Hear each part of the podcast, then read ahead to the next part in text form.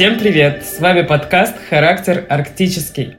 И я его ведущая Сюембике Давлет Кильдеева. Сразу предупредим, что качество звука может быть не идеальным, как и все в нашем мире, потому что наши гости находятся в разных концах света, и мы записываем интервью по Зуму, поэтому будьте снисходительны, могут быть какие-то шероховатости.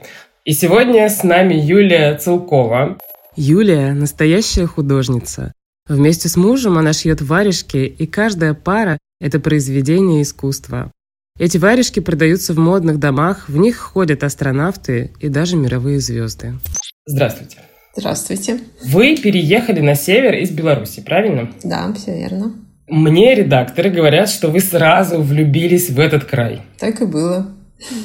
Расскажите, пожалуйста, как это с вами произошло? Ну, север у меня от мужа, скажем так. Мы с ним вместе родились Гомеле, в Беларуси, но он вырос на севере. Его мама отсюда родом, из Архангельской области. Когда мы с ним познакомились, он каждый день мне рассказывал, как здесь хорошо, как красиво, как э, вообще чудесно. И, в общем, какая здесь природа, какие здесь елки шикарные. А я ему говорила, да, у нас тоже красиво, просто ты не видел. Давай я тебя туда свожу, я тебе сюда свожу. Он говорил, ты не понимаешь, здесь все не так. вот. Ну и в конце концов э, мы поехали с ним на север. Это была наша первая совместная поездка в Архангельскую область, вот к нему на родину. У нас уже был сын, два годика ему было. И вот мы втроем поехали на север. И я помню момент, когда, в общем, добираться к нему на родину очень тяжело. Двое суток надо было добираться а, на двух... Двое суток? Да, на двух поездах и на двух э, автобусах. Вот. Сейчас, может, самолеты какие-то летают, но это было 2004 год. Тогда как-то все было с логистикой, ну, так себе. И я помню, что мы ехали в поезде в купе, и мы проснулись рано, часов в 7 утра. Мы вышли с ним в тамбур вдвоем, никого больше не было из пассажиров. И вот я помню этот момент, когда я смотрю в окно, и он меня спрашивает, ну как? Я понимаю, что все, я пропала. Там были эти елки. Вы там видели что в окне? Какой был пейзаж? Там был лес и остроконечные елки, которых действительно у нас в Беларуси нет. Там были цвета совсем другие.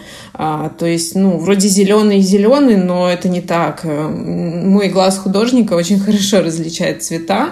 И я понимала, что столько оттенков, таких оттенков в средней полосе нет. И с тех пор, чем дальше мы забирались на север, тем а, больше мне нравилось. А вы художник по образованию или по призванию? По призванию. По образованию я инженер-механик а по призванию художник. А расскажите, вы пришли в какой-то момент к варежкам, да? Вот вы переехали на север, вы в север влюбились, и сначала вы занимались рафтингом. Да.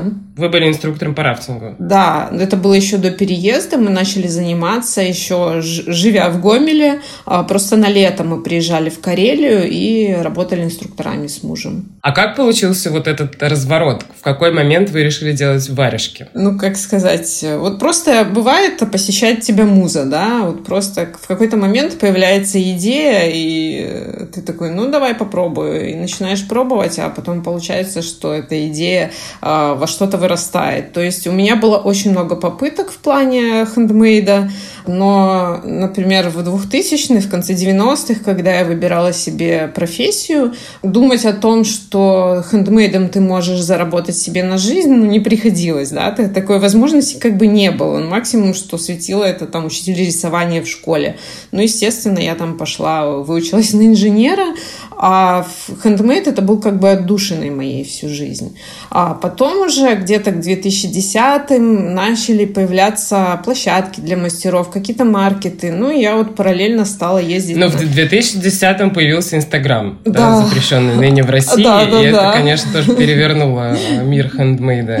Да, но я попозже уже пришла в Инстаграм. Я сначала пыталась через другие социальные сети, через площадки, ярмарку мастеров и вот маркеты, которые какие-то местные или российские. Еще ездила тоже в Литву на маркет, э, куда-то в Чехию, что-то такое было. Ой, там, наверное, вот эти уютные новогодние рождественские маркеты. Да, но они совершенно бесполезные. Очень часто бывали просто бесполезные. У меня было миллион бесполезных нулевых попыток. А и... почему? Что значит бесполезного? Ничего не продается? Ну да, или да, или очень мало, или ничего, и ты просто такой, ну, приехал, посмотрел, уехал, ну, угу. в общем... Муж потом спустя какое-то время сказал мне, что я, говорит, смотрел на тебя и думал, что я уже давно на ее месте все бросил. Но у меня как-то вообще, как будто бы так шторки были на глазах, и я просто, наверное, как-то подсознательно понимала, что когда-то это к чему-то приведет. И, в общем, привело это к тому, что варежки – это просто наша работа на пару с мужем, и больше мы туризмом не занимаемся, скажем так. А в какой момент это начало вот э, замещать основную работу? То есть у вас была основная работа именно туризм, правильно я понимаю? Да, на тот момент я, вот мы уволились с работы в Беларуси 10 лет назад, а, чтобы заниматься туризмом. Да, мы ездили, занимались, а, на сезон как бы уезжали в Карелию, на сплавы, а потом муж еще уезжал на снегоходы, тоже инструктором работал. Но он, ну, у нас очень дружная семья, и он видел столько красоты зимой здесь, на севере, но а, все время говорил, я каждую минуту думаю о том, что вот бы Юля с Ярославом это увидели. Ну, то есть а, даже как-то жалко одному это все видеть и получать, и все. И, и вот он так два года проработал и сказал, я так больше не могу, ну и уволился. А потом в какой-то момент, когда сын у нас закончил девятый класс, мы решили, что надо переезжать в Мурманск. А в какой вот момент, я просто пытаюсь понять, когда варежки стали э, больше времени занимать, больше играть роль в вашей жизни? То есть я понимаю, что это было хобби, которое вы любили, и вам э, приносило удовольствие. Но вот вы ездили, например, на ярмарке, и это с точки зрения бизнеса, кажется, э, было впустую. Да, да. Но в какой-то момент же все поменялось, да? И это стало приносить вам и не только удовольствие, но и деньги, и популярность. Вот как это произошло? В общем, у меня было пять лет таких попыток в плане творчества разных, и, ну, были удачные, были не очень удачные. Я занималась сначала вязанием крючком в основном, игрушки вязала по своим схемам, и меня, в принципе, уже знали тоже как мастера, который делает э, какие-то такие эксклюзивные игрушки. Было несколько очень таких серьезных заказов по игрушкам в том числе. Это один раз я делала для презентации мультфильма «Лео и Тиг» Там было что-то 130, что ли, игрушек нужно было сделать. Ну, прям в очень сжатый срок. И, в общем... Ничего себе. Да, и я не одна это делала. По моим схемам, под моим руководством, там 8 мастеров трудилось из Беларуси. Там и мама моя, и свекровь помогала. В общем, все. Ну, мы все То есть сделали. у вас международный уже такой подряд. А, да. Но это уже звучит не как хобби, конечно, как полноценная работа, командная. Это уже, да, это уже была работа, но а, это были такие вот удачи, которые не были регулярными, скажем так. А, я тогда начинала еще из Беларуси ездить на Волмаркет, такой известный московский маркет, и, в принципе, я уже тогда неплохо зарабатывала, но все равно это было, ну, не то, скажем так. Не было какой-то стабильности? Нельзя ну, да, было да, да, угу. да. И, в общем, когда я первый раз ехала из Мурманска на Волмаркет, я хотела себя как-то обозначить, как именно мастер с севера едет, потому что там, я не помню, сколько до Москвы, 2000 километров или что-то такое. Я одна ехала так издалека, и мне хотелось вот что-то такое именно северное сделать. Ну и вот как-то муза это посетила, что вот надо сделать варежки и вышить на них север.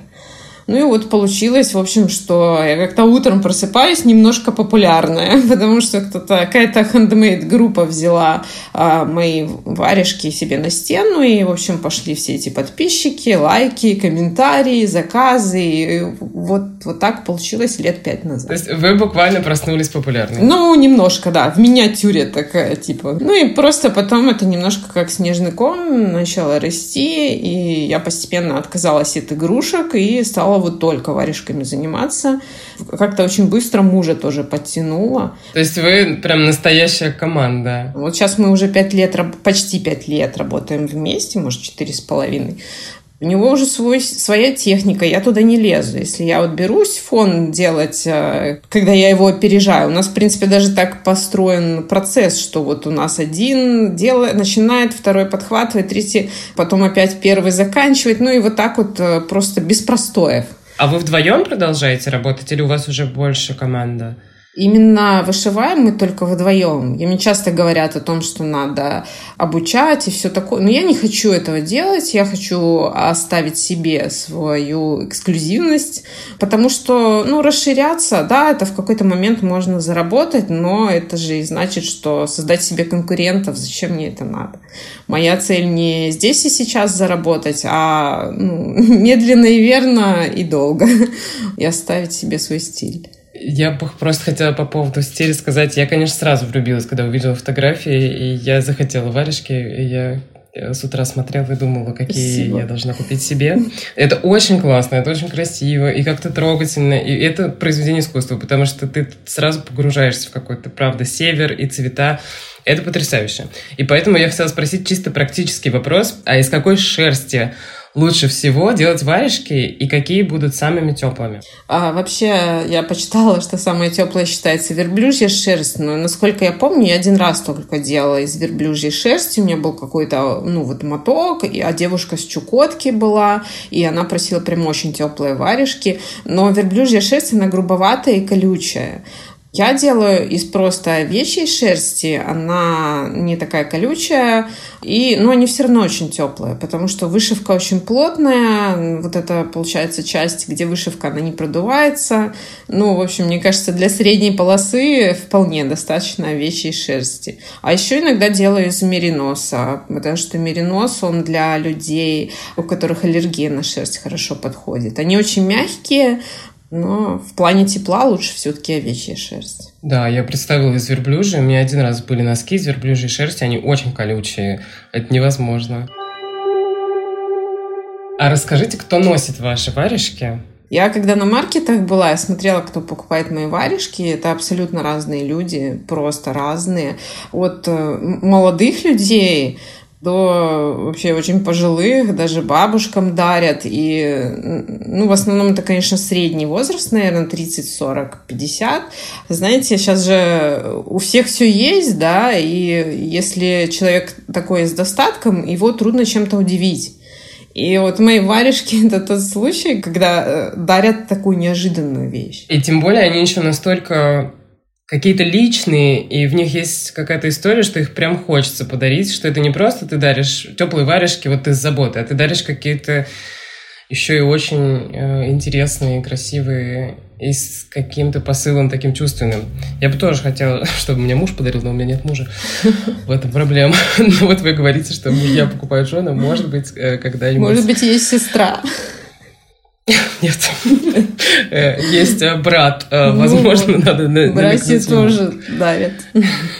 Расскажите, есть история про астронавта, да? Тоже очень красивая работа, интересная. Расскажите, как вы шили варежки для астронавта? Что там за узор? Что за история вообще за этим скрывается? В общем, э, у меня заказывали варежки в подарок для Николь Стот. Это астронавт НАСА.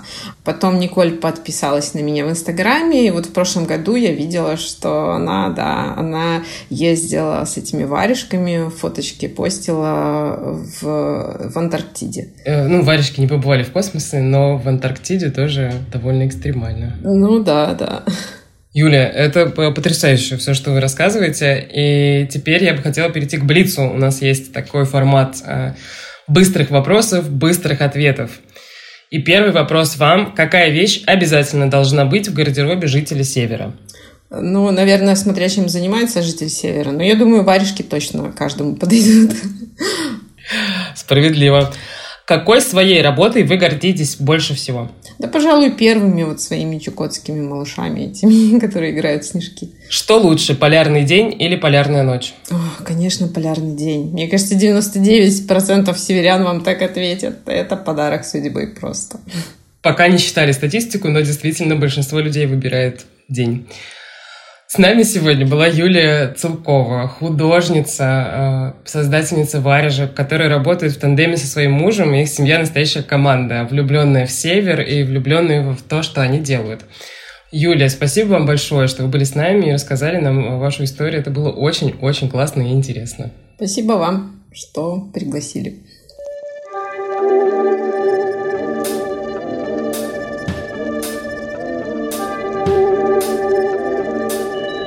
И этот и другие эпизоды слушайте на всех доступных платформах, где вы обычно слушаете подкасты. От Яндекс Музыки Apple Podcast до Castbox и ВКонтакте. Оставляйте комментарии, ставьте лайки, сердечки и звездочки, чтобы как можно больше людей узнали про наш подкаст. А помогали нам в записи этого выпуска звукорежиссер Александр Казанцев, автор музыки Егор Азаркевич, редакторы Анастасия Никушина и Данил Плеснявый и продюсер Кристина Бедняк.